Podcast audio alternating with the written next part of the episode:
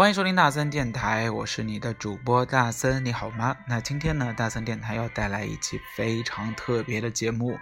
因为大家都知道啊，大森其实是汽车学院毕业的，也算是汽车的科班出身。但是呢，在大森电台里面，其实大森很少跟你聊到汽车。那今天呢，其实最近大森身边的朋友买了一辆新车，大森也跟着去帮他一起参谋，然后也去挑选了。然后很多人就会问啊，其实平时就算不做大森电台，也有一些人问大森说，哎，平时买车应该要注意些什么？所以呢，今天就来跟大家聊一聊，就是如果你要买一辆车，那我们要注意些什么？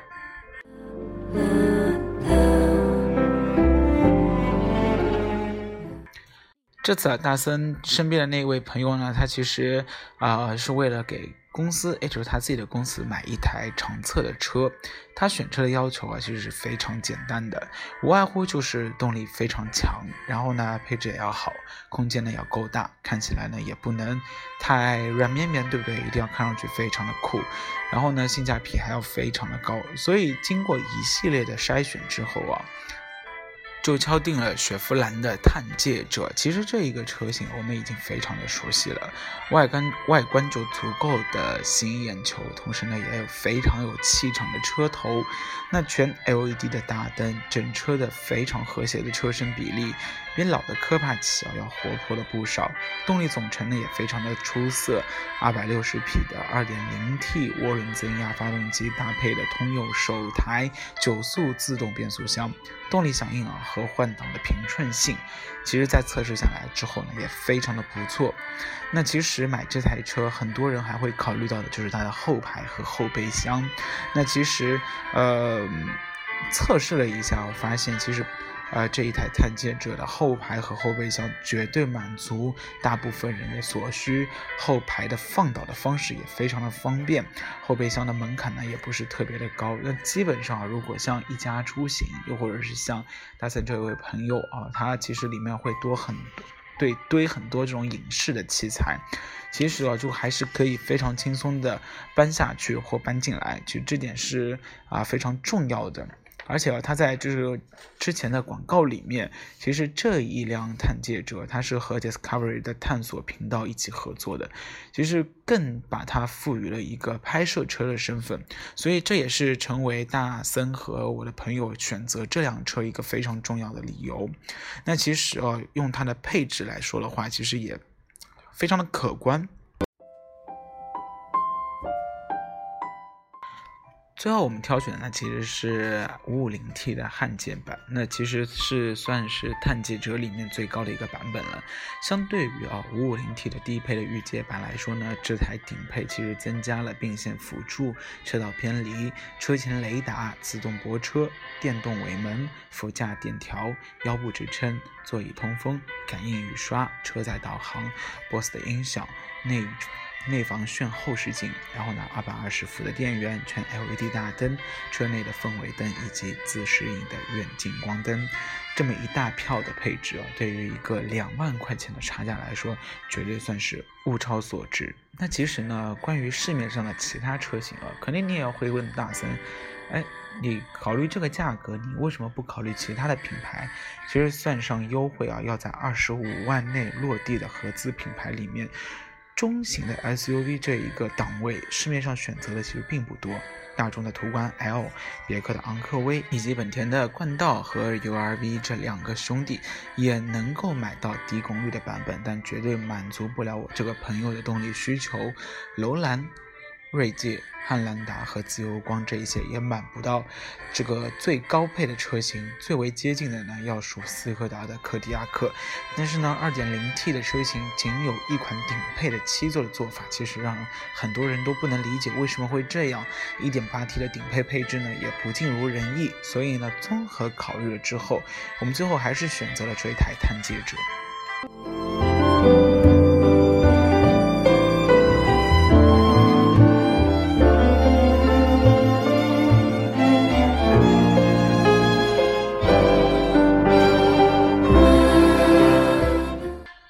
介绍了那么多呢，肯定有很多人对新车的购买过程其实是非常的好奇了。究竟怎么是跟怎么去跟 4S 店去沟通啊？然后呢，购车的全款又是怎么计算的？在提车的时候呢，又需要注意哪一些事项？那接下来呢，大森就会跟你详细的解读一下整个新车的购买过程究竟到底是一个怎么样的回事啊？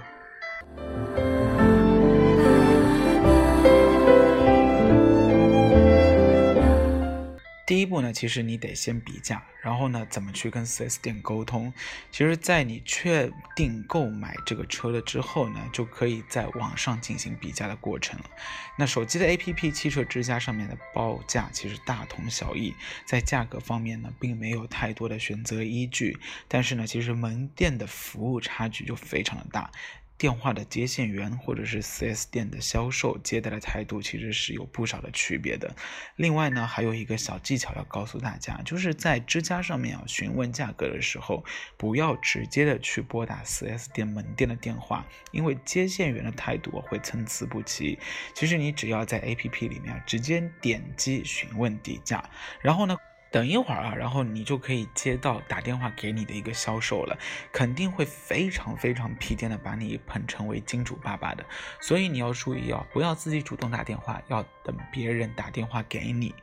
再接下你就可以去往 4S 店了，因为接下来的很大一部分的时间，你就应该要在 4S 店里面跟他们，比如说讨价还价。但其实啊，因为你已经询问了底价，其实讨价还价这件事情就完全的没有必要。那呃。买车的时候，其实最重要的就是保险这一个东西。那到时候呢，其实保险以及整个车价到底是怎么算的？那大三现在来告诉你啊。首先，我们来介绍一下这个车价是怎么构成的，像。比如啊，像这一台探界者，经销商最终的优惠底价是给我优惠了一点九万元，然后最后得到裸车价格呢，其实是二十三万一千九百元，然后呢，购置税是两万零五百元，到时候啊，这两个都是有独立的购车发票的，然后呢，车船险一百一十二块五和交强险一千元，最后就是商业保险了。那商业保险的总价其实是七千两百十九块左右，那其实。包括哪些内容呢？其实主要第一个肯定就是车损险。那车损险呢，其实就是，呃，总价，就是我们这个车的总价啊，保的就是这个总价。然后特别要讲的一点呢，其实就是第三者的责责任险。在豪车横行的上海啊，你这个第三者责任险一定要买的特别特别高。所以呢，我们就要买一百五十万这样的一个保额，在上海这么拥挤的道路上面啊，其实划痕险也要单独购买的。另外，玻璃险，嗯，就看你自己了。其实大森在此就没有建议买，因为呢，如果是作为一辆新车来说的话，如果你觉得环境非常的恶劣，你去买玻璃险也是可以的。但是，其实，在大上海这个治安还 OK 的情况下面。你可以把这个事情作为你的第二梯队去考量。最后呢，其实对于新车而言啊，自然险其实，嗯，大森觉得。自燃自燃就是自己燃烧这样的一个险种，其实不建议购买。当你开车在个就是开个五六年或者七八年，这个电路有一定的老化的风险之后呢，其实你再去购买这一个会比较的合理。因为新车其实还 OK，所以呢，最后得到这个车的总价其实是二十四万九千七百八十九元左右。那。你把所有的钱全部交完了，就会有一个非常盛大的交车仪式。然后，嗯，其实 4S 店里面，其实现在的越来越多的花头，像大森经历过的，就比如说有啊，给你送。九百九十九朵玫瑰，虽然我也不懂为什么 4S 店要给一个人送九百九十九朵玫瑰，但基本上啊，因为毕竟你是购买了一辆车，所以这个交车仪式也算是非常盛大的。所以大森在这里面要建议啊，如果你想要买一辆车，你去啊，嗯，拿车的时候，你一定要穿的比较的好，因为到时候嗯都会有合影啊，或者是鲜花啊，又或者一些特别的礼物，嗯。总归会啊想要留作纪念，对不对？所以化个妆，穿到比较好的衣服去，我觉得应该是一个不错的选择。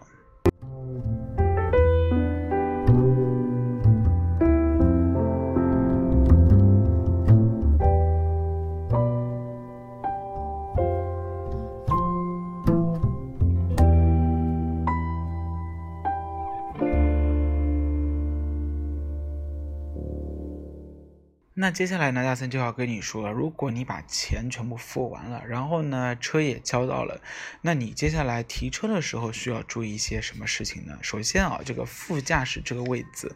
副驾驶这个位置打开之后呢，你可以看到会有一个车架号的信息，你需要去对比的就是你这个车架号啊和你的这个购车发票，还有你这个购车合同上面的号码是否是一致的。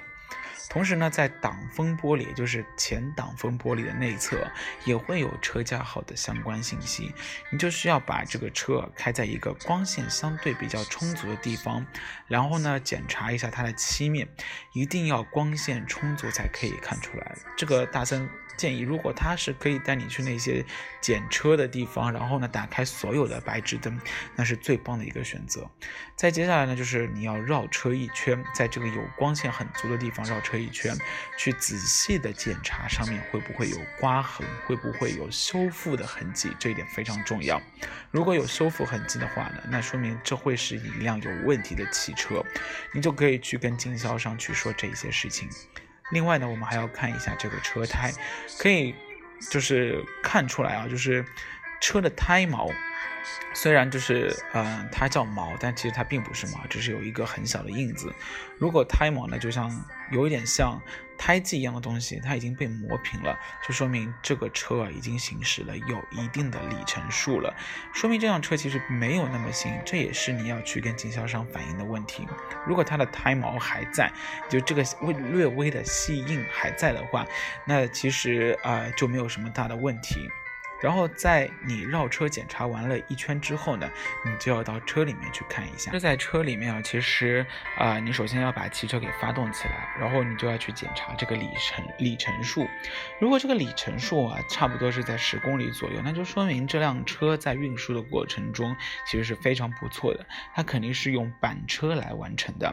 然后呢，我们也看到这个，如果胎毛也在的话，那这个十公里应该还是比较切实的。如果胎毛又不在，这又显示的是十公里，那你就要去打一个问号了。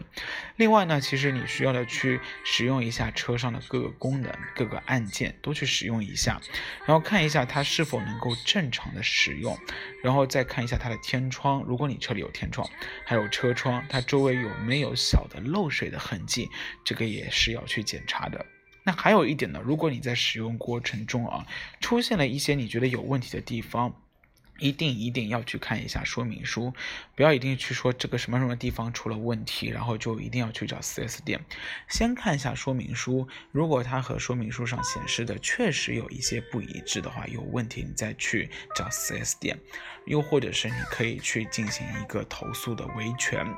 在车内的检查大致完成了之后，我们就需要，其实这个是老司机才比较适合做的事情，就是把发动机舱给打开。主要像我们这一款探界者呢，它其实是一个比较钢制的发动机盖，所以呢，它并没有配备液压杆，所以你要抬起来的时候要特别特别的小心。在打开发动机舱之后，我们要看到什么呢？就是首先要看看各个液面、各个油液有没有问题，有没有变质。其次呢，在发动机舱打开之后，你可以去。检查一下机油标尺，检查机油上会不会有一些比较脏脏的，机油是干净的还是脏的，这也是用来辨别这台车是不是有一定里程数的一个标志。最后呢，如果有条件的话，你可以把这台车给升起来，让 4S 店把它给升起来，去检查发动机和变速箱位置有没有比较明显的渗油。如果你在这一系列的过程中都完成了之后，那你就可以非常放心的把这台。车开回家了，